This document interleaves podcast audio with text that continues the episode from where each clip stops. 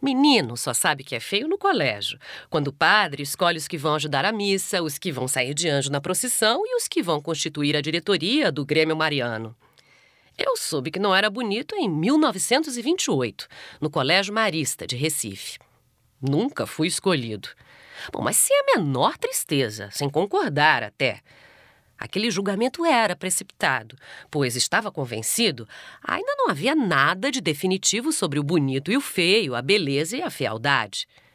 Quais seriam as demarcações? A exata limítrofe. Quem seria capaz de determinar? Se não existia a explicação lógica do feio e do bonito, a notícia da minha feiura não me causava mal nenhum.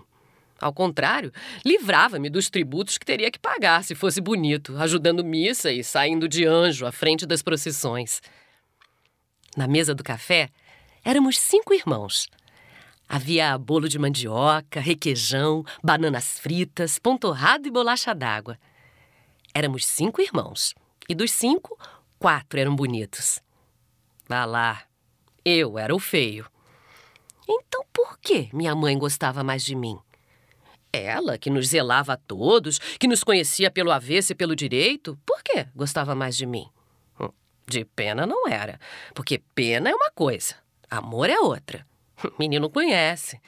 O gesto complacente, por mais carinhoso, é sempre vacilante e triste. O gesto de amor chega a ser bruto, de tão livre, alegre e descuidado.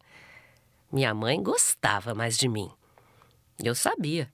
E ela sabia que eu sabia tudo a nossa cumplicidade. Na fatia do bolo, na talhada de requeijão e no sobejo do seu copo d'água. Nossa cumplicidade até hoje existe quando de raro em raro nos encontramos.